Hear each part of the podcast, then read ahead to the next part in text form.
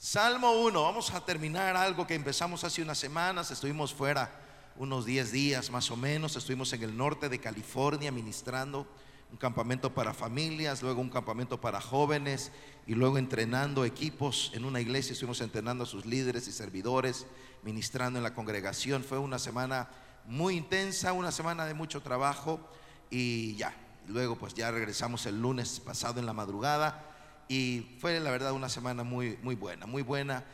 Pero hace falta estar en la casa del Señor, hace falta estar aquí en nuestra familia de la fe, con nuestra familia de la fe. Así que es un honor estar con ustedes una vez más aquí esta tarde. Vamos al Salmo 1 entonces. Dichoso es quien no sigue el consejo de los malvados, ni se detiene en la senda de los pecadores, ni se siente en la reunión de los burladores, sino que en la ley del Señor se deleita y día y noche medita en ella. Es como el árbol plantado a la orilla de un río que cuando llega su tiempo da fruto y sus hojas jamás se marchitan. Todo cuanto hace prospera. ¿A alguien le interesa esa palabra prosperidad en este lugar? Versículo 4. En cambio, ok, vamos a la contraparte, al contrapunto, a lo antagónico. En cambio, los malvados son. Primero dijo los dichosos son. Ahora va a describir cómo son los malvados. Los malvados son como paja arrastrada por el viento. Por eso no se sostendrán los malvados en el juicio, ni los pecadores en la asamblea de los justos. Y viene un cierre espectacular, magistral del Espíritu Santo al canto número uno del himnario de la Biblia. Porque el Señor cuida el camino de los justos, mas la senda de los malvados lleva a la perdición. Padre bueno, gracias por tu bendita palabra. Es tan orientadora, es tan vivificante, nos guía, nos orienta, le da luz a nuestra vida. Y eso es lo que pedimos ahora, que tu palabra nos dé luz y fortalezca nuestra fe y traiga sabiduría. Te lo pedimos en el nombre de Jesús. Amén, amén y amén. Tome su asiento, regáleme unos minutos. El Salmo 1 un salmo sapiensal, es un salmo de sabiduría. El salmo 1 exige respuestas. Los salmos sapiensales, la literatura sapiensal, la literatura de sabiduría, toda la palabra trae sabiduría, pero hay libros específicos que están muy enfocados en eso y generalmente son los libros poéticos saliendo de la Torá, los primeros cinco libros de la Biblia, luego vienen los libros históricos del Antiguo Testamento y saliendo de los libros históricos del Antiguo Testamento entramos a los libros poéticos, comenzando como Job, el libro de Job es considerado uno de ellos, luego vienen los Salmos, los Proverbios, Eclesiastés y el Cantar de los Cantares, los libros poéticos, escritos en verso y prosa, poesía hebrea. Y el Salmo 1 es el primero, es el primero de esos libros de cantos. El Salmo 1 abre el himnario de la Biblia y me encanta porque el primer canto de la Biblia nos habla de prosperidad y nos habla de gente dichosa y de gente bienaventurada. ¿Alguien aquí quiere vivir dichosa y bienaventurada? Dígame amén ahora. Muy bien, entonces la Biblia, el Salmo o el libro de los Salmos comienza hablando de gente bienaventurada, de gente dichosa. Y eso me encanta. Me encanta. El Salmo 1 nos habla de esto y nos habla de dos grupos de personas, de los malvados y de los dichosos. Tendremos que estar en alguno de ellos. No hay términos medios, no existen.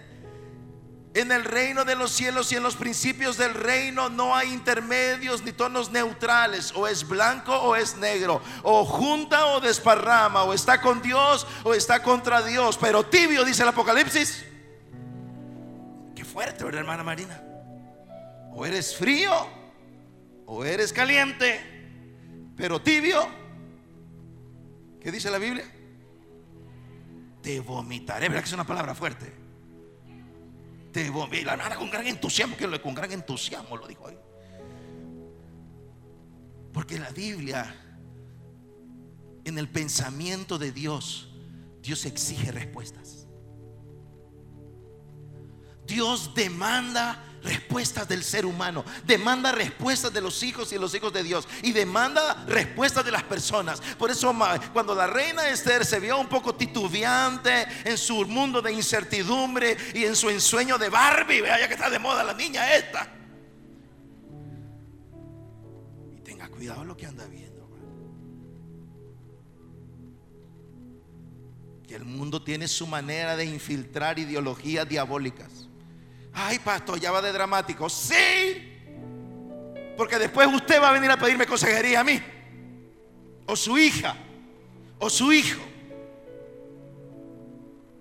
En fin, la reina Esther está en su palacio y la reina Esther no se ha dado cuenta que ella está ahí por una razón y no es por el color de sus ojos, ni el diámetro de su cintura, ni el bonito cabello que ella tenía. Ella estaba ahí para salvar al pueblo de Dios en la hora indicada, en el lugar indicado y hacer su papel histórico.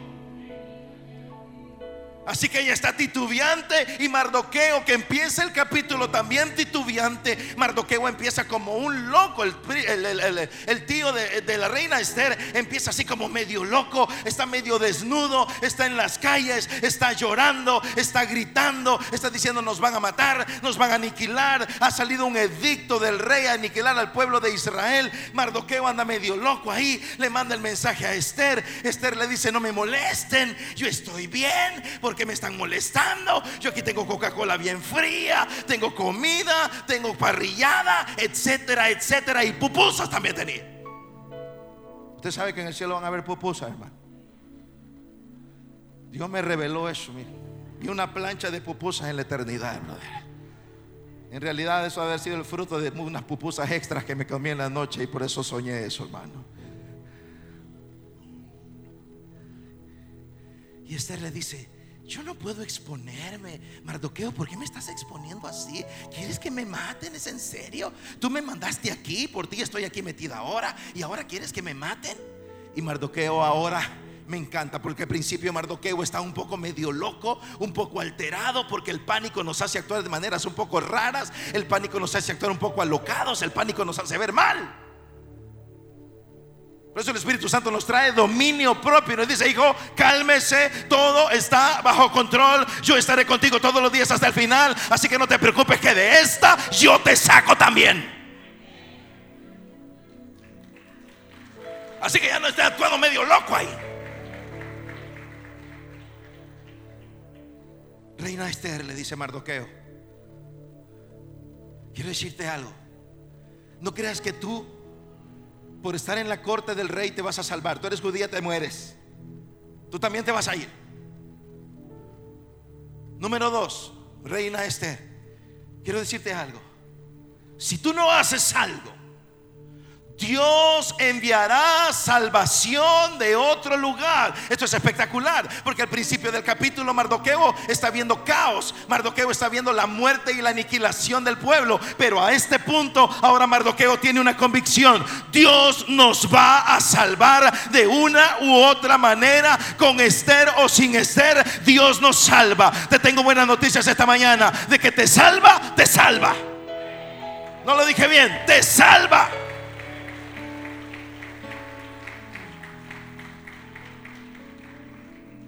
Número 13, aquí viene el, el sopapo del griego golpe fuerte. Pero quiero recordarte algo, hijita linda. Para esta hora fuiste llamada. Tú no estás ahí por tu linda sonrisa. Tú no estás ahí por tus brillantes eh, dientes resplandecientes blancos. Tú no estás ahí por el planchado de tu cabello. Tú no estás ahí por el pistoleado, bombardeado y fusilado de tu cabello.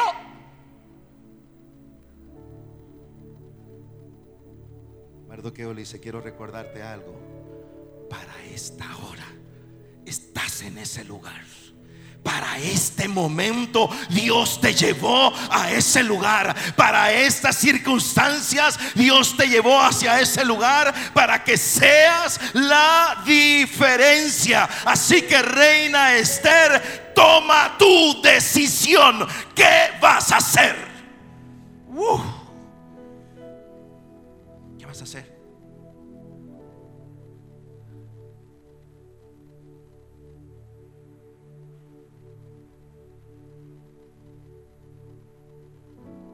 Mardoqueo, dijo, una mujer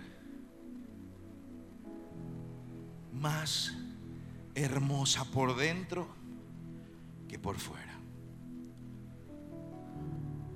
Díganle a Mardoqueo que oren y ayunen por mí. Mis doncellas y yo haremos lo mismo. Y me presentaré delante del rey para interceder por mi pueblo. Y si perezco, que perezca. Wow. Es en serio, queremos un avivamiento. Es en serio. Porque tendremos que tomar el tipo de decisiones que hay que tomar para tener el fuego de Dios. Y tendrás que abandonar los tonos neutrales y los tonos grises, porque eso no sirve. El Salmo 1 dice, hay un grupo de malvados y hay un grupo de dichosos y tendremos que estar en uno de ellos. Y nos empieza a describir el camino de cada uno de esos grupos. Y empieza el salmo definiendo dichoso es bienaventurado es el término viene de este hebreo esher que significa alegre feliz dichoso bienaventurado. Empieza el salmo y dice esta persona es alegre esta persona es feliz esta persona es bienaventurado dichosos los hermanos de la iglesia del camino que están acá en el servicio de las 11 y 30 de la mañana. Bienaventurado, bienaventurada, bienaventurada tu casa, bienaventurado tus finanzas, bienaventurada tu familia, bienaventurado tu matrimonio, bienaventurado tu cuerpo lleno de salud, bienaventurados llenos del Espíritu Santo de Dios. Dichosos, felices. Y entonces nos comienza a describir cosas que los dichosos hacen y cosas que los dichosos no hacen. Y dice, dichoso es quien no sigue el consejo de los malvados. ¿Quién te da consejos? ¿El consejo de quién está siguiendo? Estaba viendo un podcast o un fragmento de un podcast donde está este muchacho que se llama Piqué. ¿Usted sabe de quién estoy hablando? Claro que usted sabe de quién está hablando. Sí, ese es de la canción de la Shakira, ese cabal. Y dice, Piqué, ¿cuál sería tu consejo para la juventud? Y este muchacho viene y dice, mi consejo para la juventud es que vivan toda su vida plenamente y que tengan mucho sexo. Es en serio. Esto es todo lo que este hombre tiene aquí. ese, ese es el consejo más valioso que alguien le puede dar a toda una generación. ¿Me, entiende de qué estoy hablando? Y usted está ahí en el TikTok. Y ahí está con los youtubers. Y ahí está con los TikTokers. Y ahí está con todos los ers. Los influencers. Dichoso es quien no sigue el consejo de los malos, ni se detiene en la senda de los pecadores. Aquí me quedo, aquí donde se está haciendo toda esta maldad, aquí donde se está maquinando todas estas cosas que Dios aborrece, aquí me quedo. Ni se sienta en la reunión de los escarnecedores. Escarnecedor significa burlador. Del que se burla, del que se burla de Dios, del que se burla de la palabra. ¿Qué no hacen los dichosos? No sigue, ni se detiene, ni se sienta en todo aquello que Dios aborrece.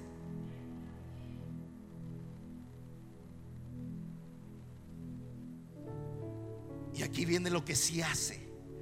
¿Qué sí hace el dichoso? ¿Qué es lo que sí hace el dichoso? Dice, sino que en la ley del Señor se deleita y día y noche medita en ella. Hay dos cosas que sí hacen los bienaventurados. Se deleitan y meditan en la ley de Jehová. Diga conmigo, se deleitan y meditan. Otra vez, se deleitan y meditan en la ley de Jehová. ¿Qué hacen los dichosos? En la ley de Jehová. Dele palmas de alabanza al Espíritu Santo por orientarnos de una manera tan magistral. Para el creyente no existe sustituto a la Biblia.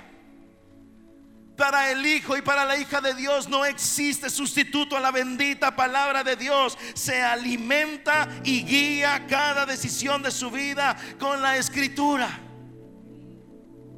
Veamos estas dos palabras. Deleite viene del hebreo Jefetz, que significa delicia, el deseo, propósito o interés. El dichoso siente delicia en la palabra, siente un deseo por la palabra, encuentra propósito en buscar la palabra, tiene interés en la palabra. Alguien aquí ama la bendita palabra de Dios en este lugar. ¿Qué dice la Biblia lo que leyó hoy? Ah, no la leyó hoy. Ok, la que leyó ayer. Ah, tampoco, porque era sábado. Está bien, el viernes. Ah, salió rápido a trabajar el viernes. Piense en algo que sea su deleite. ¿Qué es para usted algo delicioso? La sopa de gallina. Aleluya, hermano. Pienso que en el cielo podría haber sopa de gallina también, hermano. Gallina celestial, ¿qué le parece eso?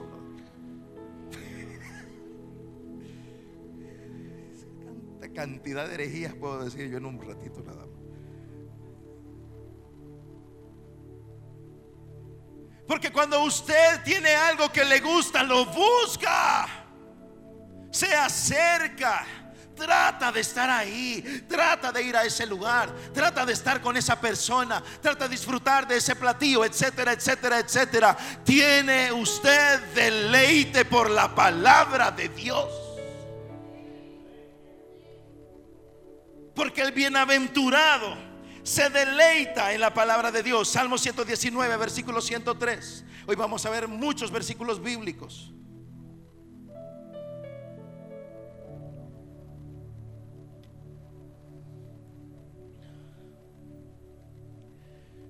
Salmo 119, versículo 103. Cuán dulces son a mi paladar tus palabras más que la miel a mi boca. Mira lo que dice el, el salmista. Tu palabra es dulce. Tu palabra es más dulce que la miel en mis labios. Ezequiel capítulo 3. Avancemos un poquito más a los profetas mayores. Váyase al libro de Ezequiel. Adelante de Salmos. Bastante adelante de Salmos. De Ezequiel capítulo 3. Si se fue tan adelante que dice ahí Apocalipsis, aquí se lo voy a leer, no se preocupe. Ezequiel capítulo 3, versículo 1. Me dijo, hijo de hombre come lo que hayas. Come este rollo y ve y habla a la casa de Israel. Estoy en el capítulo 3, versículo 2 ahora. Y abrí mi boca y me hizo comer aquel rollo y me dijo, hijo de hombre, alimenta tu vientre y llena tus entrañas de este rollo que yo te doy. Y lo comí y fue en mi boca dulce como la miel. ¿Cómo es la palabra para usted? ¿Amarga? Hay que leer la Biblia. ¿Es en serio? Entra en la categoría de cosas que hay que hacer. Está la categoría de cosas que se deleita en hacer y está la categoría de cosas que hay que hacerlas. Está la palabra de Dios en la categoría de cosas de hay que hacerlas. Le sugiero algo. Dígale al Espíritu Santo de Dios, despierta en mí hambre por tu palabra, porque los bienaventurados, los dichosos, los alegres y felices se deleitan en la palabra de Dios. La aman, la buscan Dale esas palmas de alabanza al Espíritu Santo por la revelación. Por la revelación de su palabra. Mire lo que dice nada menos que el príncipe de los predicadores, Charles Spurgeon. Encuentren vida en cada palabra que sale de la boca del Señor. Oh, decía él, manténganse en la palabra, hermanos míos. Guárdenla como la palabra de Dios y como que sale de su boca. Succionenla en su alma. Aliméntense de ella día y noche, porque así Dios hará que vivan la vida que en verdad es vida. Wow, qué tremendo. Mira, a veces estoy así un poco como bajoneado. A alguien le ha pasado eso, que se siente desanimado de repente, levanta la mano, quiero ver. ¿Quién dice, no la baje, levante la, de hecho, levántela más alto ahora. no la baje, ahora vea a su alrededor. ¿Verdad que usted no era el único? Usted, usted, usted se sentía bajoneado esa mañana. Ay, solo a mí me pasa. Los bajoneados, levanten la mano otra vez, por favor.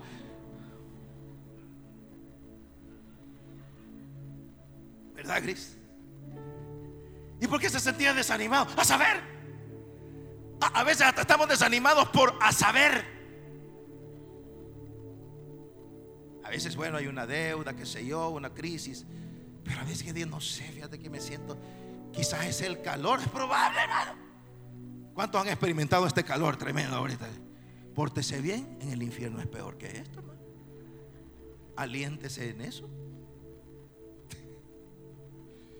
Quizá el calor le deshidrató, le bajó las energías, le trajo ahí una deshidratación, le dio malestar en el cuerpo, dolor de cabeza. Mire, ¿qué importa todo esto? El Dios de los cielos y de la tierra está contigo y su palabra son los nutrientes de tu espíritu. Haya sol o haya luna, haya calor, haya frío, haya provisión o haya escasez, tu Dios te va a levantar para que vivas plenamente y dicho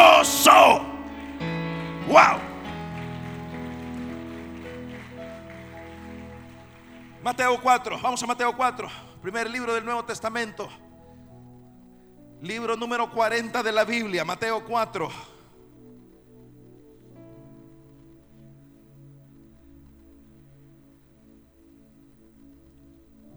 Versículo 4. Jesús respondió y dijo, escrito está no solo de pan vivirá el hombre, sino de toda palabra que salga de la boca de Dios. El dichoso se deleita en la palabra. Encuentra delicia, encuentra sabiduría, encuentra revelación, encuentra eh, eh, eh, dirección, encuentra entusiasmo, encuentra poder, encuentra milagros. El dichoso medita en la palabra, se deleita en la palabra y también medita en la palabra. El término meditar en el hebreo significa susurrar. Susurrar.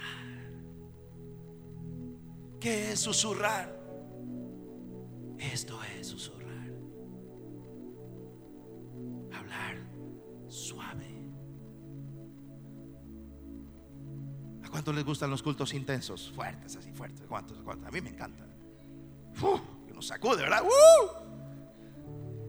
siente el fuego y siente que se le revuelve por aquí todo y el pelo le sale volando a la hermana. 45 minutos de preparación del cabello se echan a perder con 5 segundos del Espíritu Santo. ¿Qué les parece eso, hermano? En el famoso avivamiento de la calle Azusa, allá en la calle Azusa, Azusa Street, allá en, en Los Ángeles liderado por William Seymour, un hombre de raza negra, que alquilan esta ex bodega, era una bodega, ese era el templo, era una bodega, no tenían bancas, tenían, no tenían sillas, habían unido eh, pedazos de madera y las habían puesto así entre pilares y así, ahí se sentaba la gente, no habían púlpito, lo que William Seymour tenía era un cajón, ese era su púlpito, un cajón. Y dice la, dice la historia que era muy común ver a William Seymour con su cara metida en el cajón, buscando a Dios. Fue un avivamiento del Espíritu Santo. Fue el despertar pentecostal de donde nacieron denominaciones como asambleas de Dios llenas del Espíritu Santo de Dios. Reportaba Frank Barrelman, un periodista que reportó casi todo el avivamiento de Azusa. Está reportado en un libro que se llama así, Azusa Street. Así se llama el libro. Está en español, pero así se llama el libro. Decía Frank Barrelman, en los tiempos de Azusa, cuando te decían que Dios te iba a sanar, era porque Dios te iba a sanar. Decía en los tiempos de Azusa era imposible que dos cristianos se encontraran en la calle y no se fueran juntos a la oración. Hoy tomando café terminamos, hermano.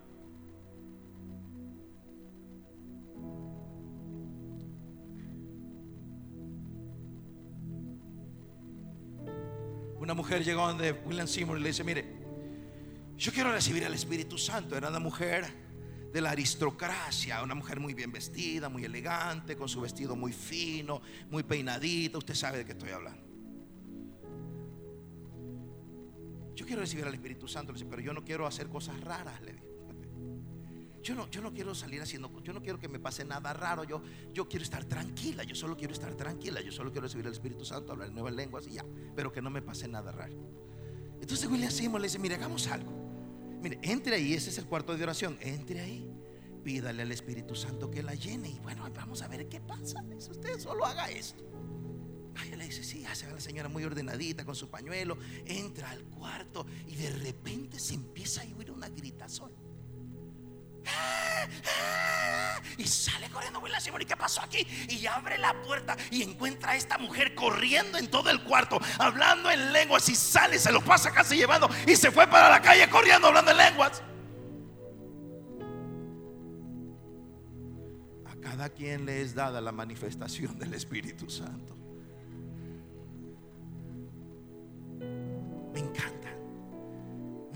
Esos cultos. Recuerden una de las convenciones de avivamiento que tuvimos aquí con avivadores en una de esas convenciones. Estamos en un tiempo de intercesión tan intenso, tan poderoso, que uno de los líderes de la iglesia, uno de los líderes de la iglesia, no uno de los líderes de avivadores, uno de los líderes principales de la iglesia estaba afuera y me dijo algo, pastor, ¿sabe qué? Ahí se sentía algo tan fuerte que yo literalmente pensé que el techo iba a salir volando.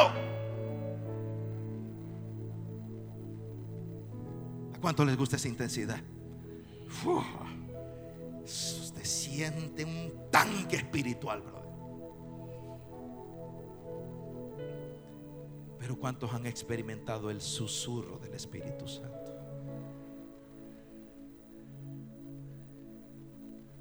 Cuando llega y te dice, Carlos, te amo. Eres valioso.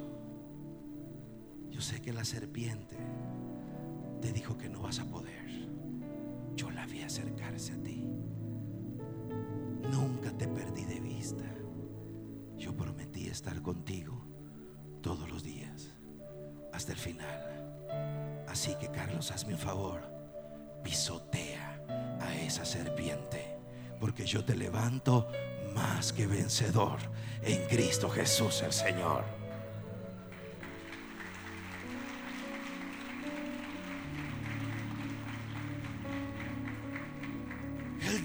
Habla así de cerca con Dios. Porque usted no llega a susurrarle al oído a su hijo y le pega un grito. Usted llega con amor. Usted llega con amor, con paz, con paciencia. Mire el libro de Job, como lo dice. Aquí lo nota, aquí lo puse directamente en el texto, aquí en la, diapositiva. Job 33, 14, 18. Pues Dios habla una y otra vez, una y otra vez, aunque la gente no lo reconozca. Pues usted dice, es que Dios me habló y se le queda viendo a su jefe así como, la perdimos. Le dice a sus hijos, ¿saben hijos? Dios me habló.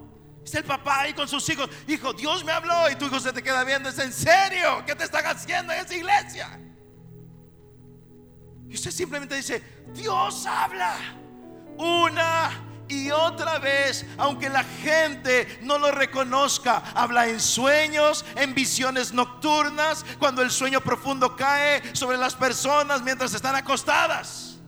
Porque cree que hay gente que se duerme tan rápido, hermano. Ya me voy a acostar, voy a que Dios me hable. ¿A cuántos Dios les ha hablado en sueños o en visiones? Levanten la mano. Sí, es tremendo, es tremendo.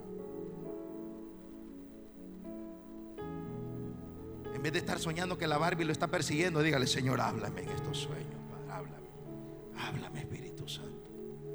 Y luego dice, susurra a sus oídos y las aterroriza con advertencias. Él hace que se aparten de sus malas acciones, no las deja caer en el orgullo. Él las protege de la tumba, de cruzar el río de la muerte. Cuando te acercas a la palabra de Dios, cuando te acercas a leer la Biblia, cuando estás escuchando un mensaje, cuando estás en tu devocional, cuando estás leyendo la palabra de Dios en tus devocionales, no lo veas como la cosa más cargosa de tu vida. Es que el Espíritu Santo va a comenzar a susurrarte para que no caigas en las trampas, para que no pierdas tu vida, para que no pierdas tu dinero, para que no pierdas tu familia, para que no pierdas tu fe y levantarte en la victoria de los bienaventurados.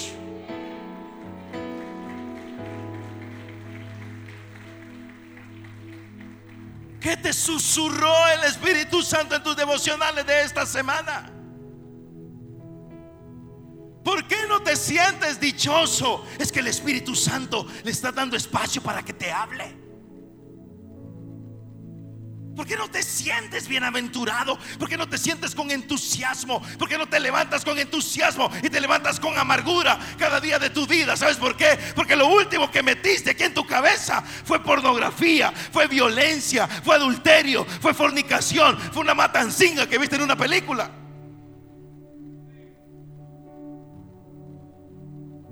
Chambres. Chambre, chambre, chambre, chambre, chambre, chambre, chambre, chambre, chambre, chambre, chambre. Y se levanta al día siguiente. no descansé. Ay, qué cansado me siento. No pude dormir. Dame vuelta por un lado. Dame vuelta por un lado. Es que el calor. Es que mi esposa. Es que mucho ronca el esposo. Bueno, todas esas cosas podrían pasar también. Reprenda espíritu de ronquido, hermana.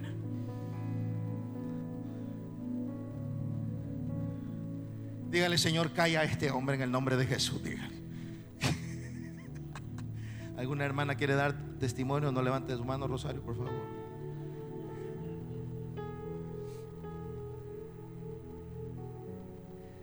te vas al final del día y agarras la palabra y tu último pensamiento y la última cosa que tus ojos vieron en las últimas 24 horas fue la poderosa, deliciosa, susurrante palabra del Espíritu Santo para tu corazón.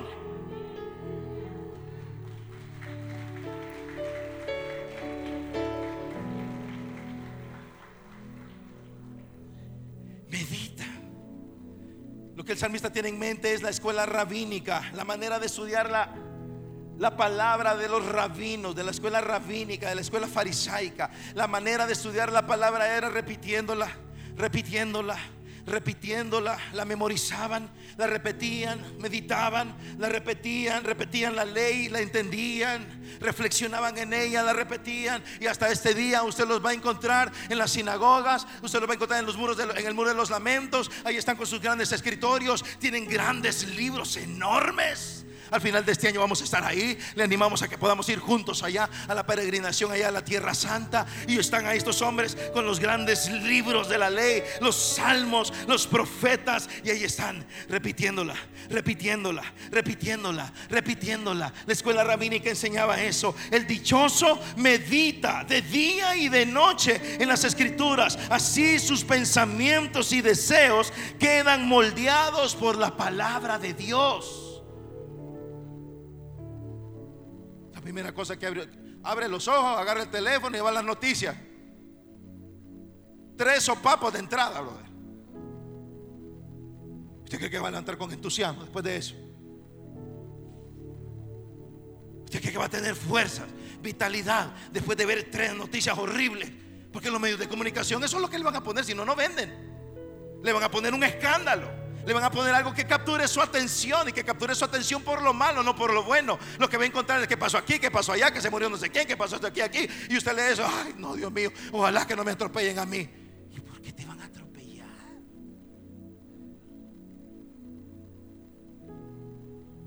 Ojalá que no me dé a mí esto. No, no te va a dar nada.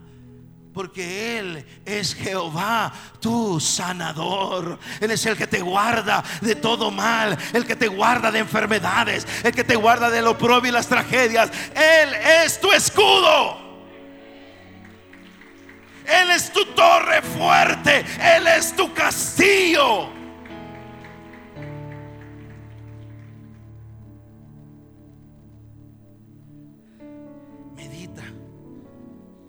El susurro de Dios a través de su palabra, meditar. Josué 1.8, este libro de la ley, aquí están estos textos. Este libro de la ley no se apartará de tu boca sino que meditarás en él día y noche, para que cuides de hacer todo lo que en él está escrito, porque entonces harás prosperar tu camino y tendrás éxito. ¿Alguien aquí quiere tener éxito? ¿Alguien aquí quiere prosperar en sus caminos? Medita día y noche. Medita día y noche. Salmo 48, versículo 9. Hemos meditado en tu misericordia, oh Dios, en medio de tu templo. El salmista dice, meditado, he meditado he meditado en tu misericordia, cómo has sido misericordioso conmigo, cómo has tenido compasión de mi vida, cómo me has amado aún en medio de mis errores. He meditado en tu misericordia y esto me llena de fortaleza y de ánimo. Salmo 77, versículo 12. Meditaré en toda tu obra y reflexionaré en tus hechos. Meditaré en tu obra reflexionaré en tus hechos, reflexionaré en quién eres tú, meditaré en las cosas que tú haces. ¿Sabes qué va a suceder después de eso? Tu fe será la fe de un gigante que mueve montañas. Meditando. Salmo 119, 23. Aunque los príncipes se sienten y hablen contra mí, tu siervo medita en tus estatutos aunque se levanten contra ti, aunque te amenacen, aunque se levanten personas que quieran dañarte, aunque se levanten para calumniarte, para mentir, para levantar chambres contra ti, tú medita en la verdad que te hace libre, la verdad de la palabra de Dios. Meditaré en tus estatutos.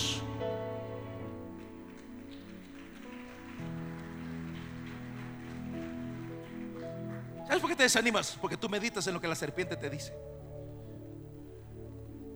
No sirves para nada. Estás frito. Te vas a morir. Vas a perder la empresa. Vas a perder el trabajo. Vas a perder tu familia. Tus hijos se van a perder en el mundo. Y ahí te quedas. Porque el enemigo sabe cómo, cómo activar el switch. El switch de lo que el pastor general de la iglesia del camino llama la loca de la casa. Deje de estar viendo a nadie, no es una persona. ¿Quién es la loca de la casa? Algunos están así.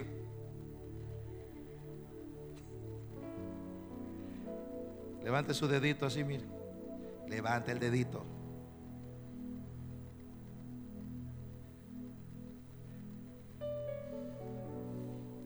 Esta es tremenda, brother.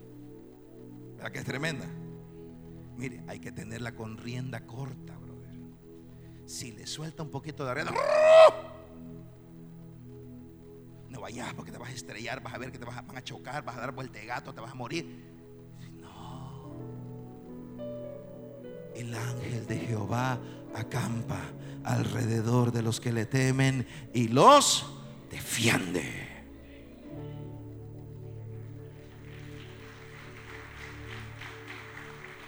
Ese anillo lo compré allá en el Jardenita, allá en el Jordán. Y ese anillo dice eso. El ángel de Jehová acampa alrededor de los que le temen. Y es un recordatorio de que Dios está conmigo. Te tengo espectaculares noticias para esta tarde, Iglesia del Camino. Hermano y hermana, Dios está contigo. Si vas a pensar en algo, piensa en esto. El ángel de Jehová acampa alrededor de los que le temen y los defiende. Susurra eso, medita en eso, piensa en eso y esta semana sal con autoridad a la gran batalla de la fe. Alguien grite amén en ese lugar ahora. Salmo 19, 119, 27. Hazme entender el camino de tus preceptos y meditaré en tus maravillas. Qué espectacular. Meditaré en tus maravillas. Salmo 143, 5. Me acuerdo de los días antiguos. En todas tus obras medito. Reflexiono en la obra de tus manos. ¿Cuál es la obra de las manos de tu Padre Celestial más? No, esto sería decirlo mal. ¿Cuál es la excelente obra de las manos de tu Padre Celestial? Como dijo hermano, levante el dedito otra vez, hermano. Levante el dedito. Haga esto, mire. Usted es la obra maestra de Dios. Medita en eso. Tú eres la obra maestra. Dígale al que está a su lado, se mandó conmigo, dígaselo.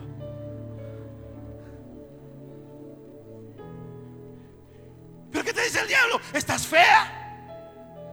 Qué feo el cabello. Qué feo los ojos. Qué feo los labios. Qué fea la nariz. Qué fea la oreja. Qué fea las uñas. Está gorda, ya no camina, rebota. Mire que. Y ella anda meditando. Ay, es que, es que estoy gordo. Estoy gordo. Estoy gordo. No entro en el saco.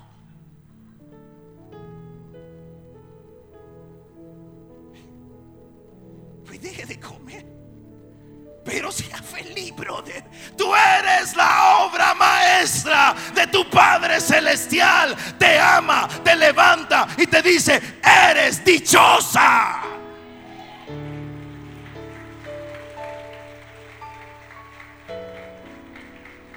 No sirvo para nada, no puedo hacer nada, no puedo hacer nada, no puedo hacer negocios, no puedo hablar otro idioma, no puedo cantar, no puedo tocar el piano, no puedo hacer nada, no puedo hablar en público, no puedo correr, no puedo caminar. Hermano, ya deje de decir todo eso y medita en la palabra de Dios que dice, todo lo puedo en Cristo que me fortalece y vamos para adelante.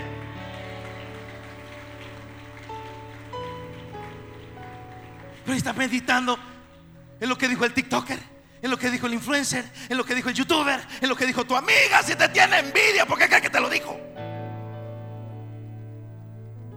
Ay, sí que viniste fea. Le.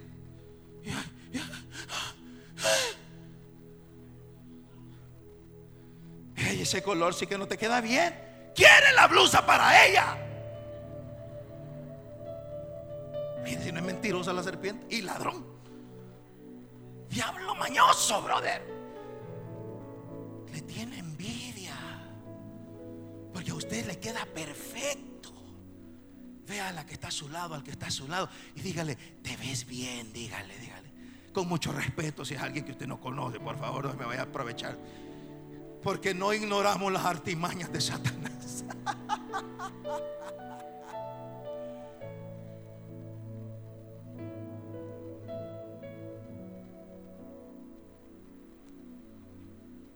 Porque de repente tiene un esposo que nunca le, nunca le ha dicho que se mira bonita. Rosario, te ves espectacular este día, mi amor. Te ves linda, te ves preciosa, encantadora. El resto te lo digo más tarde, el resto más. Daniela Elizabeth, te ves linda, mi amor, te ves preciosa. Marian Esther, eres espectacular, eres linda, eres hermosa. Carlos David, nos haces felices, eres guapo, te pareces a tu papá, pues.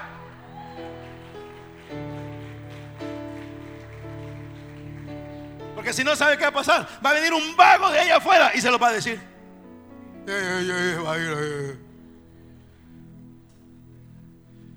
Le doy 10 segundos para que, le, si está su esposa, su hijo, su hija ahí, solamente dígale algo bonito, por favor. Solo a su esposa, su esposo, su hija allí.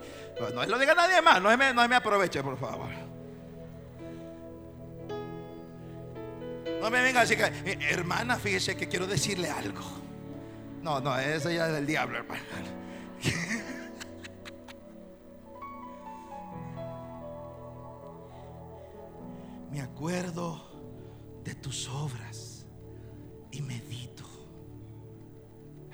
De lo que Dios ha hecho por ti. ¿Sabe que hay días que me despierto, hay días que voy y digo, ¿será que vale la pena lo que hago? ¿Será que está bien? ¿Será que tengo algún propósito? ¿Será que Dios tiene algún propósito para mi vida? ¿Y sabe de qué me acuerdo? Del 8 de abril de 1990 el día que yo tendría que haberme muerto. El día que tendría que haber desaparecido de esta tierra e irme directamente al infierno porque yo maldecía a Dios. Me acuerdo del 8 de abril de 1990, de la manera espectacular en la que Dios me salvó la vida y comienzo a meditar de la manera gloriosa como Dios salvó mi vida, escuchando las oraciones de mis padres para que yo no muriera ahogado en lo profundo del mar. Y mientras estoy meditando en eso, mi corazón comienza a fortalecerse y animarse y al final digo, Señor, después de meditar en lo que hiciste por mí en aquella mañana, solo puedo llegar a una conclusión. Tú tienes un gran plan para mi vida y por eso me hiciste vivir. Y proclamo como el salmista, no moriré, sino que viviré y contaré las obras grandes de Jehová.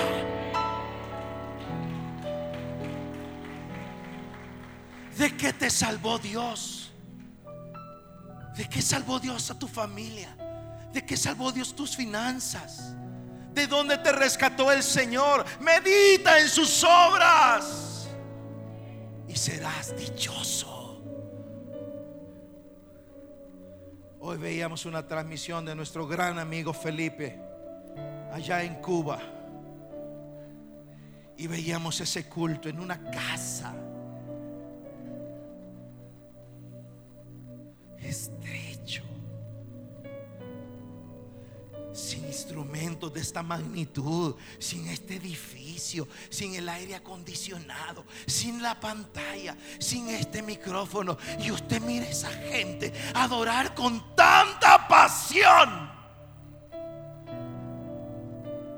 Y hasta pecado siente uno que comete a Dios al tener tantas comodidades y facilidades y aún así quejarnos.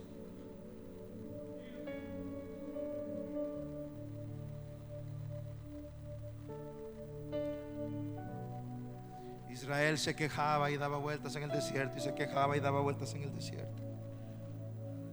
Por último, Salmo 145, 5. En el glorioso esplendor de tu majestad y en tus obras maravillosas meditaré. ¿En qué meditas tú? ¿En qué pasas pensando?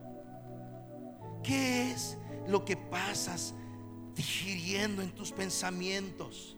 ¿En qué estás pensando constantemente? ¿Qué te estás susurrando?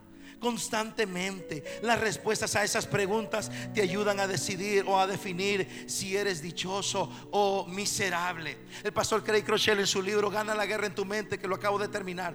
Mire, dice, este es un trabalenguas, brother, pero se lo voy a leer. Mire, cada pensamiento que tienes produce un cambio neuroquímico en tu mente. Tu cerebro se rediseña literalmente en torno a esos pensamientos. El cerebro es un centro de mando que dirige las partes de tu cuerpo a través de las neuronas. Las neuronas se enlazan para crear mensajes. Los mismos mensajes enviados muchas veces crearán una vía neuronal. La presencia de una vía neuronal hace que producir un pensamiento sea más sencillo y facilita que tu cuerpo envíe ese mismo mensaje otra vez. Los pensamientos repetidos crean caminos en nuestro cerebro. Ok, ¿qué significa este trabalenguas? Que cada pensamiento que tú te estás diciendo constantemente, y esto es ciencia, esto no es brujería, por favor, esto es neurociencia. Lo que está diciendo ahí es que cada pensamiento que yo estoy haciendo va generando una ruta en mi cerebro. Y cuanto más te lo repites, tu cerebro agarra más rápidamente ese pensamiento. Entonces, si yo estoy diciendo, no sirvo para nada, no sirvo para nada, no sirvo para nada, no sirvo para nada, no sirvo para nada, entonces viene tu jefe a la mitad de la mañana y le dice, ¿crees que me puedes preparar este Excel? No sirvo para nada. Lo tienes ahí. Tu cerebro ya creó un shortcut, ya, creó un cortocircuito, una ruta directa al no sirvo para nada. Viene tu esposa y te dice, mi amor, ¿cree que, no, ¿cree que podemos trabajar un presupuesto para mejorar nuestras finanzas? No sirvo para nada. Viene tu hijo o tu hija y dice, papi, ¿crees que me puedes ayudar con este examen? No sirvo para nada. Quisiera saber ¿Cuántos caminos hemos bloqueado? No porque sea cierto, sino porque lo dijimos tantas veces y por eso no lo hemos hecho. No sirvo para hablar otro idioma, no sirvo para hablar el inglés, no sirvo para hablar este idioma. No puedo, no sirvo, no puedo, no puedo, no puedo. Lo dijiste tantas veces que en realidad sí podías, pero ya te bloqueaste. Agarraste llave. Porque eso es lo que pasa susurrando. Proverbios dice eso. Así como son sus pensamientos, tal es. que está susurrando, jóvenes. Los jóvenes, levanten la mano. Hermano, va, usted baja, hermano.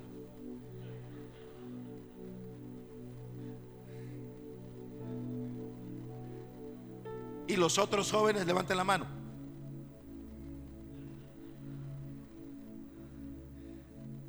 Jóvenes, señoritas, Caballeros, jóvenes, deja de estar repitiendo basura. Deja de estarte comparando yo no soy como aquel, yo no soy como aquel. Ya, ya, lo sabemos. Tú no eres como ella, tú no eres como él, porque tú eres único, eres única, irrepetible y eres perfecto y eres perfecta. Dios te creó y te formó con todo lo que necesitas para tener éxito en esta tierra.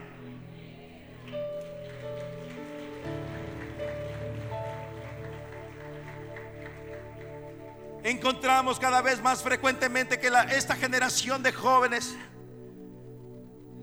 los millennials y los centennials, la generación Y, la generación mosaico, la generación Z, tienen tantas dificultades para tomar decisiones, poca iniciativa. Y creo que una de las razones es porque se pasan susurrando demasiadas cosas que están viendo en las redes, en las películas y en las series de Netflix, cuando si tú deberías comenzar a susurrar la bendita, poderosa, transformadora y gloriosa, eterna palabra de Dios que te va a mostrar el diseño perfecto de Dios para tu vida y serás exitoso. Serás exitosa.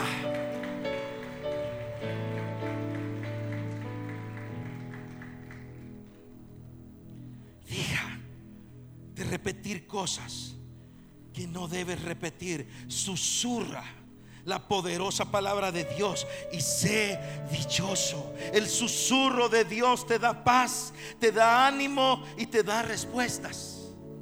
Diga conmigo paz, ánimo, respuestas.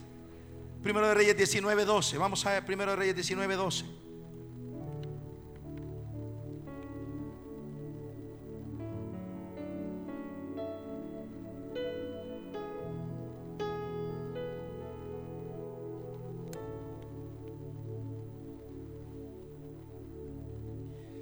Suponía que hoy tenía que terminar este mensaje. No lo vamos a lograr. Primero Reyes 19:12. Pasado el terremoto, hubo un incendio, pero el Señor no estaba en el incendio. Y después del incendio hubo un suave susurro. Dice la nueva versión internacional. Hubo un suave susurro. El capítulo 18 de Primero de Reyes fue un capítulo espectacular. En el primer libro de Reyes capítulo 18, todos los problemas de Israel se solucionaron con una sola oración. La sequía, la idolatría, el extravío del pueblo, falsos sacerdotes, falsos maestros, la corrupción, la maldad todo se solucionó con una sola oración de Elías. Respóndeme Jehová, respóndeme para que sepa todo este pueblo quién es el único Dios verdadero. Y el fuego cayó del cielo, consumió el holocausto, consumió el altar y el pueblo dijo, Jehová es el Dios verdadero. ¡Wow! ¡Qué avivamiento!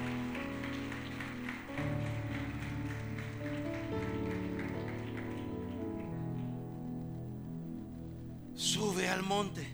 Elías, ahí degolla a los sacerdotes de Baal. Ahí se desnuda la corrupción de, ah, de Acab y su esposa Jezabel. Bruja, una bruja. El pueblo se le aclara el pensamiento y dice Jehová es Dios. Porque Elías le preguntó al pueblo, ¿ustedes saben quién es Dios? Ah, no sé. Sube al monte. Falta el último punto. Lo que arreglaría la economía de Israel es una movilización con transformación profunda, espiritual y social. De eso se trata un avivamiento. Un avivamiento no se trata de lo que pasa en la iglesia.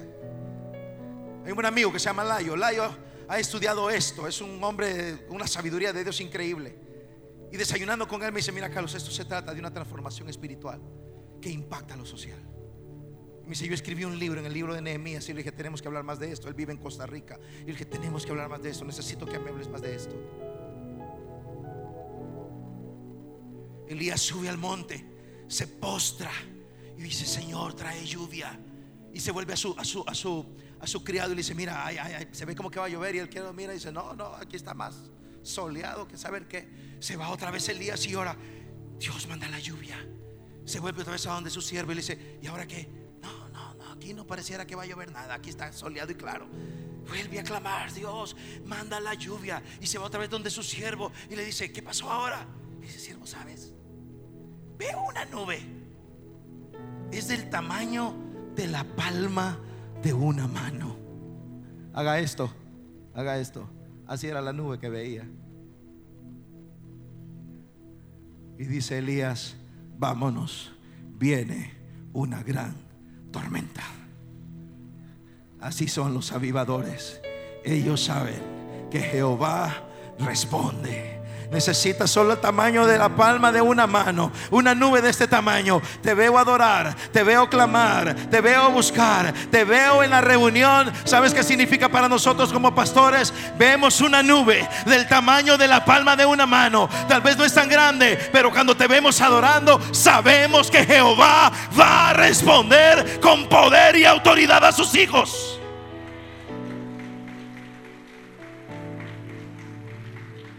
Y hay esperanza para las familias. Y hay esperanza para los hijos. Y hay esperanza para los matrimonios. Y hay esperanza que haga retroceder la maldad. Porque el pueblo de Dios está buscando a Jehová, el que responde con fuego.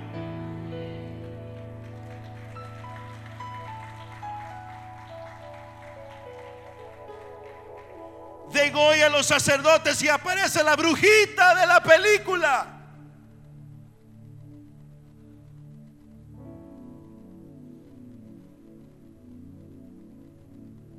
Estoy hablando de Jezabel. ¿A quién está viendo usted? Y le manda el WhatsApp a Elías y le dice, así como tú le cortaste la cabeza a mis sacerdotes de Baal, así te la voy a cortar a ti también. Mire, hay unas brujitas que cuando hablan te hacen temblar, brother.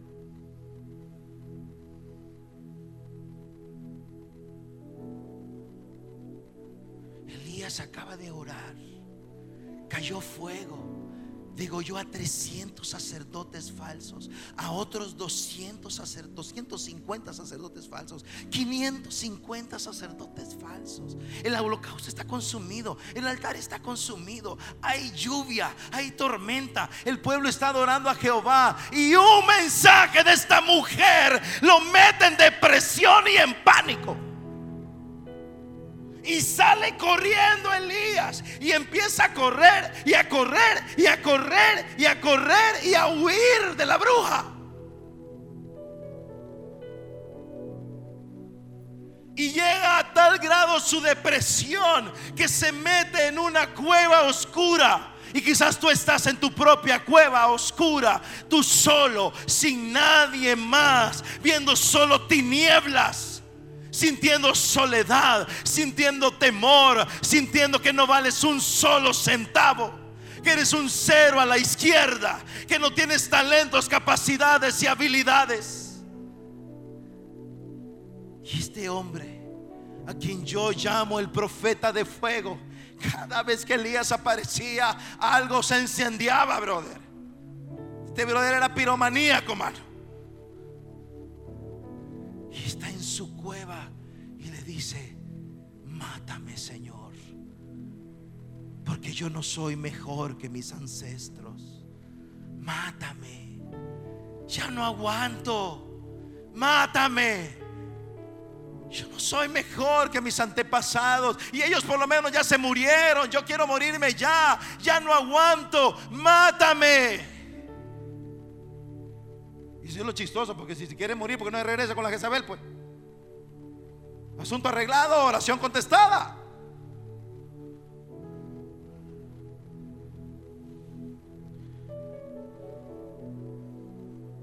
Y cayó. Ahí cayó devastado, sin fuerzas, desmayado. Dios manda un ángel que lo alimenta. ¿No te parece que Dios es espectacular? ¿A cuántos Dios los ha levantado desde ahí tan abajo? Quiero levantar mi mano primero que tú. ¿Cuántos le dijeron a Dios, ya no, ya no quiero seguir? Ya no aguanto. Cuanto ya no puedes, Dios puede. Bástate mi gracia. Mi poder se perfecciona en tu debilidad, dijo Jesús. Corre unas cuantas cuadras más. Vuelve a entrar a la cueva el profeta del fuego. Está en depresión está en ansiedad y está en caos. Esto lo voy, esto lo a estar mencionando el otro sábado en la predicación. Así que te advertencia de spoiler para los que vienen el sábado. Dios manda una gran tormenta. Y la Biblia dice, y Dios no estaba ahí. Y Dios manda un viento huracanado. Y la Biblia dice, Dios no estaba ahí. Y la Biblia dice que Dios envió un fuego y dice, Dios no estaba ahí. Y envió un terremoto. Y la Biblia dice, y Dios no estaba ahí. Pregunta, ¿estaba Dios en el fuego, sí o no? Lo acababa de ver Elías. Lo vemos en Pentecostés. ¿Está Dios en el viento fuerte, sí o no?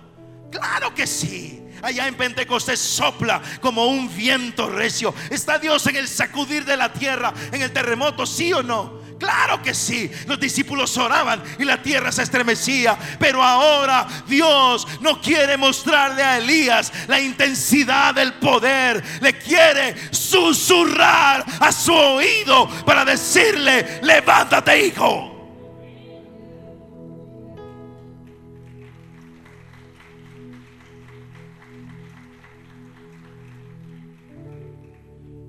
Después del incendio hubo un suave susurro.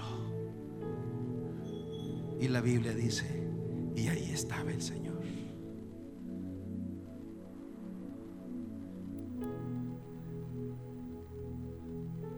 Dichosos, bienaventurados, los que escuchan el susurro del Espíritu Santo de Dios. Manera favorita de Dios de susurrar a tu oído es a través de su bendita palabra.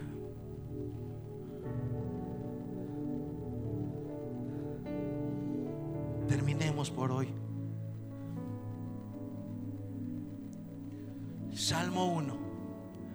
Dichoso es quien no sigue el consejo de los malvados, ni se detiene en la senda de los pecadores ni se sienta en la reunión de los burladores. ¿Qué es lo que no hace el dichoso? No sigue el mal consejo. Camina en los principios de la Biblia, no en la senda de los pecadores.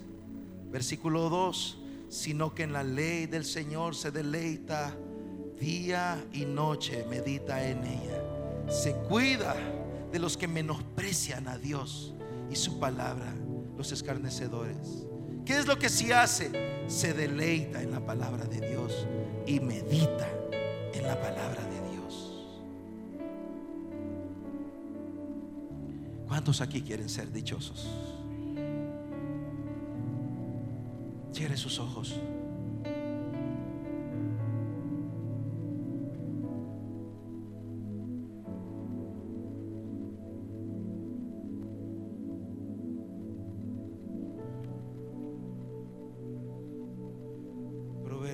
El que atiende a la palabra prospera. Dichoso el que confía en el Señor. El que atiende a la palabra prospera. Dichoso el que confía en Dios.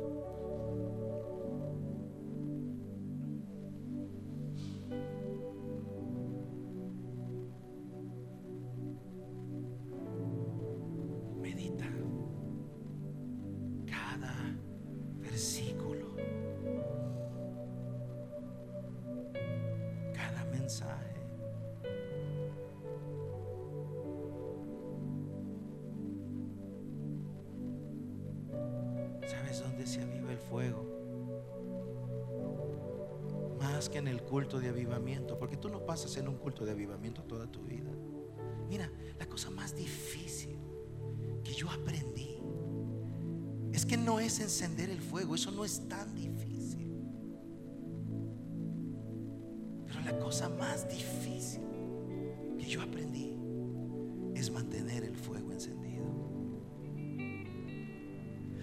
que instruir al pueblo de Dios para que pueda mantener su fuego encendido. No aquí en el culto, sino cuando tienen tentaciones y aun cuando caen en el pecado, cuando se presentan los problemas y los gigantes.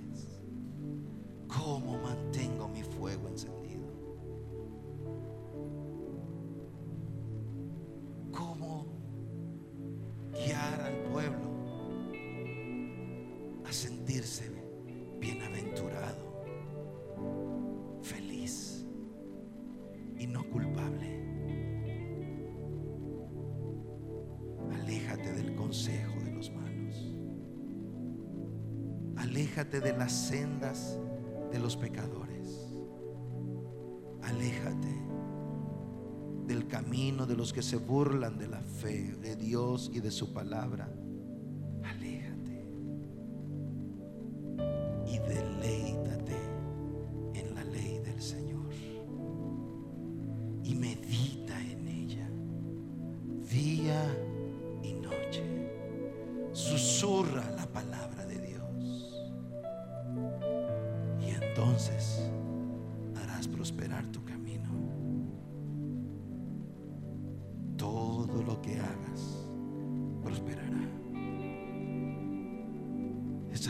Dice, el que hace esto, el que se aleja de esto y se deleita y medita en la palabra, será como un árbol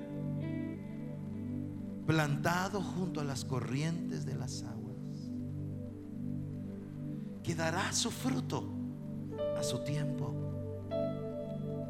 Sus hojas no se marchitan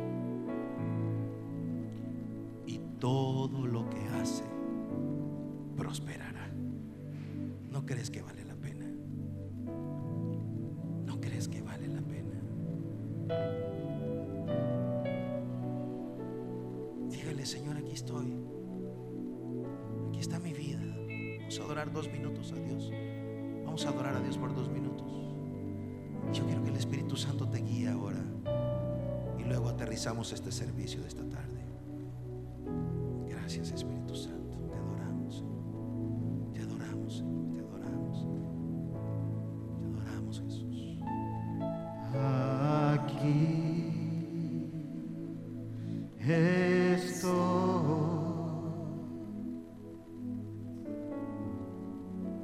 Te ofrezco todo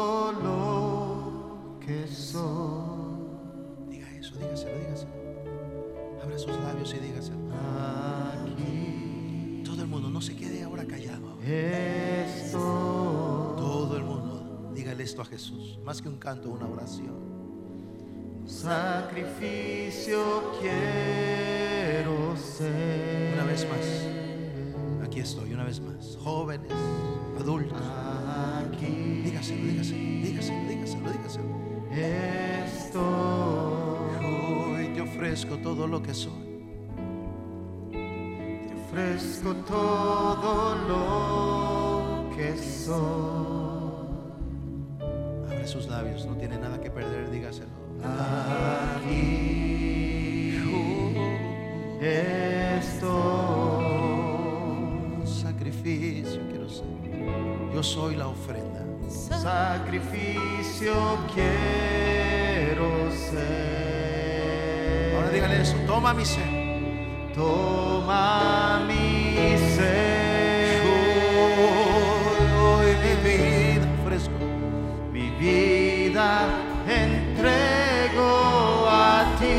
Tú eres mi Dios. Porque tú Así, medita. eres mi Dios. El mensaje del salmista es: no lo hagas a la ligera, medita. Digno de adorar. El mensaje del salmista es: no lo hagas tan superficial, reflexiona.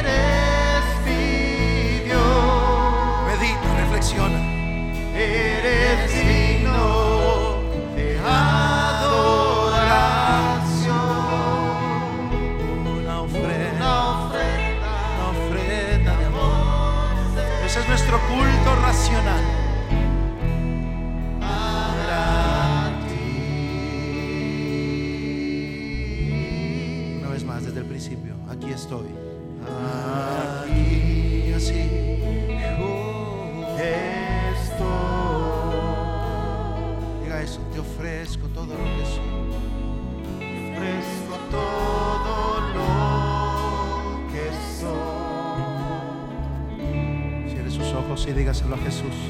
Aquí Dígaselo a Jesús, dígaselo a Jesús, dígaselo. estoy. Un sacrificio, un sacrificio vivo. Sacrificio quiero ser. Toma. Hoy toma a tu pueblo, Jesús. Yo toma nuestra vida.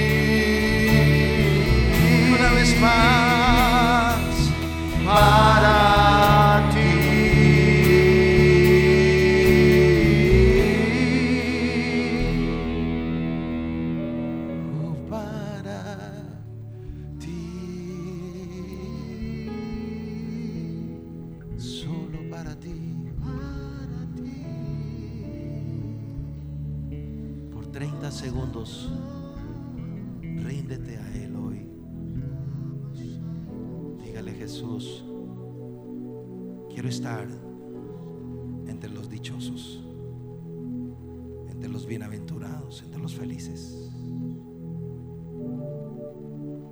Y dígale Dios si se puede. Solo necesito estar contigo, eso es todo. Y tendré menos lágrimas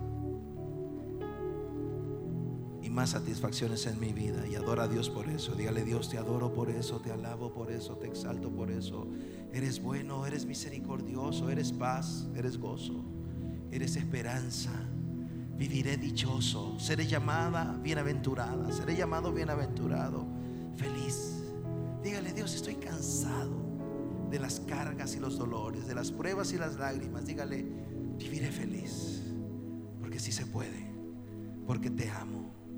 Y la razón del Salmo 1, hermano, es darle propósito a todo eso que tú ya estás haciendo, que tú ya estás haciendo por Dios.